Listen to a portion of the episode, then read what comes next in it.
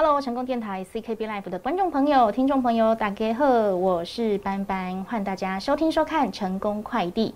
今天成功快递呢，要来分享一个哦，跟我们自身安全哦，诶，蛮有密切相关、很重要的一个议题啦。今天要跟大家来讨论的呢，就是防灾战备救护准备急救站。诶，这个名词听起来。好像有点陌生，可是好像又很重要，怎么办呢？没关系哦，班班跟你们一样一样陌生哦，所以今天邀请到大来宾跟我们一起来讨论这个议题。邀请到的是卫生局的医政事务科李忠恩，忠恩您好。哎，你好，大家好。是，那刚刚呢，落落等呢，哈，这个名词呢，哈，防灾战备救护准备急救站，嘿，先请忠恩跟大家来分享介绍一下，这是什么样的一个诶一个运作的站呢？OK，？好，那急救站的话，就像是我们常常会在电视新闻上，像是类似说大型灾难或者是地震的时候，附近会有成立帐篷。那帐篷里面会有桌子、椅子或者是床等等的东西。那急救站空间的规划呢，又可以分为验伤区、轻重中伤区，还有后送区、物资补给区等。那这是专门为从灾区救出来伤患做诶救护的地方。那战备急救站又称为说，诶，急难医疗站。那每个县市会规划固定的位置，通常是设置在卫生所的附近。哦，所以这个站其实哈，哎，里面功能很多啦，有减伤区哈、轻重重伤区、后送区跟物资补给区。然后每一个县市都有自己的规划，对不对？对。哎，那要去 run 这几个区啊，哈，里面的人员有哪些呢？那还有里面人员的话，我们会以高雄市有三十八个行政区嘛，那会以行政区为单位，嗯，那由卫生所、然后卫生局还有医院组成，诶各区的民防中队还有大队，那每年会定期更新中队人员的名册，然后还会办理基础的训练，在急救站成立的时候，这些人会进驻到急救站里面，那他们的职责包括会有诶指挥官。那是由卫生所的所长来担任。那有关医疗部分的话，会指定医师来兼任。那其他急救站人员会负责轻伤患者的初步处置，像是包扎或者是照护等等。嗯，哎，所以是每一年都会来更新这些工作人员的名单哦。对，没错。所以哈，就像我刚刚说的，我们可能对他很陌生，可是每年他们都有在运作哦，哈，都有在一些哎，算是规划人员啊，或者是他们那个训练计划，都是有在做的哦，哈。那哎，这么做就是要防一时的战乱嘛，对不对？什么时候会来开启呢？哎，开启实际的话，会跟一般的急救站比较不一样。那战备急救站会在战争发生的时候，总统总统发。诶，发布那个诶动员令之后，卫生局会指派辖区的卫生所，那成立战备急救站，为战争而受伤的人来做救护的准备。嗯，好，所以个这个就是战备嘛，就是战争发生的时候哈，就会成立，就会开始启动了。那刚刚我提到哈，诶，战备急救站呢，里面有四大区块嘛，哈，以减伤啊、轻重伤区啊、后送区、物资补给区等等的。诶，那些任务可不可以个别跟大家来讲一下呢？诶，那任务的话会，就是会为送来急救站的伤患做初步的减伤分类。那减伤分类又可以分为轻、中、重三种程度的诶程度。那分别是诶诶中重伤会先用救护车送到医院先做治疗。那救护站主要是协助安置轻伤的患者，提供基本的伤口处理。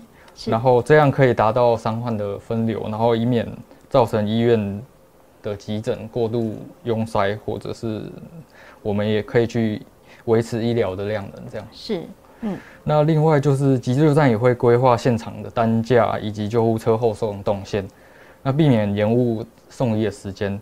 那另外就是急救站一旦开设之后，每日会记录就是这些战伤的患者，嗯的。人数，然后伤况，还有后送病患的动向，那依规定回报卫生局，我们会去了解就是现场情况以及需不需要提供资源。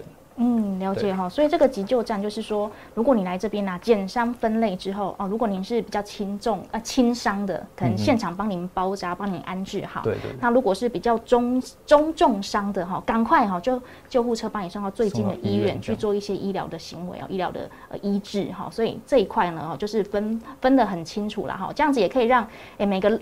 也需要得到帮助的朋友哈，我们的国民都可以得到医治，好，也可以把这个医疗量能哦，真的是分散出去哦，才不会全部挤在一块这样子哦。那哎，这个时候就有人说了，那什么人该去急救站呢？嗯，急救站哦，他哎该去的人的话，急救站附近的伤患就是可以自行走动的话，可以先诶自行前往急救站。嗯，那从危急区域救出来的伤患的话，嗯。诶，会先由现场就是灾区的救护人员先，诶施予必要的一些急救措施，然后再送往邻近的急救站做医疗处理。那急救站里面的伤患病情如果有发生改变，例如从轻伤转为中伤或者是重伤的话，诶会依照情况、人数还有地缘的关系，然后用救护车再送往邻近的诶急救责任医院去做救护，这样。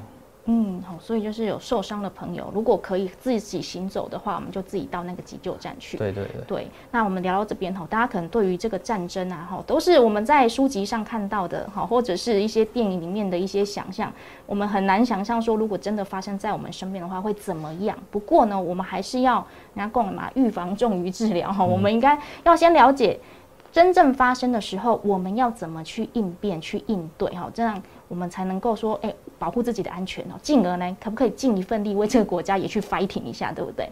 好，那诶，我觉得在战争的当下啦，或者是说一些天灾人患的时候，可能那个时候我们的网络就会开始 shut down 了，可能你要查一些资讯都查不到。所以呢，我们应该要先把我们周边的哈这个急救站哦位置在哪里，先把它记下来。那我们应该要怎么样查得到这些急救站的位置呢？这些资讯呢？诶，如同刚才主持人说的嘛，就是战争的时候，我们那些网络还有通讯都会中断。那那其实平常的时候，我们就可以去网络有一些资料可以去搜寻我们诶住家附近的急救站在哪里。那如果不知道离自己最近的战备急救站在哪里的话，可以在 Google Map 上面诶搜寻高雄市，然后空格急难医疗站啊，然后再按 Enter，然后就会跑出所有高雄市的急救站的那些点。那另外就是在全民防卫动员网站也有一个。诶，搜寻关键字“全民国防手册”高雄市的版本，那里面也会有 QR code 扫描，就可以看到自己所在临近的急救站位置。是，那在呃访问之前呢，其实班班已经有上网先去 Google 一下，我去 Google 一下我们成功电台最近的这个哈急难救助站在哪里，那大概就可以知道说它大概大概是怎么样去分配的了哈。因为我查到的是，我们最近呢是大同医院的分站，然后呢。临近的就是卫生所啊，他们也有哦，新兴卫生所分站，还有林雅卫生所分站，还有国小也是一站哦，哈，林州国小分站哦，所以可见都是一个很大的一个地标了哈，所以真的发生问题的话，我们就可以往那个地方去前进。不过呢，请有受伤的人再前往就好，以免一堆人挤在那里哈，这样哎，唔好唔好。好，所以请大家呢，先在 Google 一下哈，哎，帮你自己查一下，也帮你家里的可能阿公阿妈哈，家里爸爸妈妈他们不知道的，先帮他查好。哎，这个可能要先书写下来了，因为到时候你可能没有电的话哈，你手机也打不开哈，我没有网络你也查不到，可能要先书写下来，放在家里面比较。急难救助包旁边，哈，如果真的发生状况的话呢，哎，包包一拎哦，就知道往哪里走，地图也先把它查好，是比较安全的，对不对？那哎，我们再请我们的哈中跟大家来呃分享一下，如果要查的话，要去哪边查，好不好？哎，要查的话，哎，通常如果哎不知道怎么查的话，嗯，哎，其实哎你们住家的辖区卫生所通常都会成立急救站，嗯，那查的话，哎，刚才。诶，就是上 Google Map，对对对，Google Map，而且再分享一次，OK OK，那我再分享一次，就是你可以再上 Google Map，然后搜寻关键字高雄市，然后空一个急难医疗站，然后就可以按 Enter，然后它就会跑出诶全高雄市的急救站的位置。嗯，那另外就是在全民防卫动员的网站，可以进去搜寻全民国防手册高雄市的版本。嗯那里面就有 QR code，那扫描之后会跑出诶所有高雄市急救站的资料，包括是急救站名称，还有急救站的地址。嗯，啊，再可以就可以再去搜寻。诶，比较详细的这样资料，这样。嗯，没错。好，相关资讯呢，就请大家哈，一定要事先先查好，先准备好，要不然当下发生的时候兵荒马乱，真的是我们怎样被安装加贺哈。也记得到诶，我们的 Google Map 去找高雄市急难医疗站哈，或者是哦到这个全民国防手册哈，去下载高雄市的版本哈，里面就可以查得到更多的资讯。那今天非常感谢庄官来到节目当中，我跟大家来分享这个，我觉得非常重要，但是大家又很。陌生的这个议题哦，非常感谢你。好，谢谢。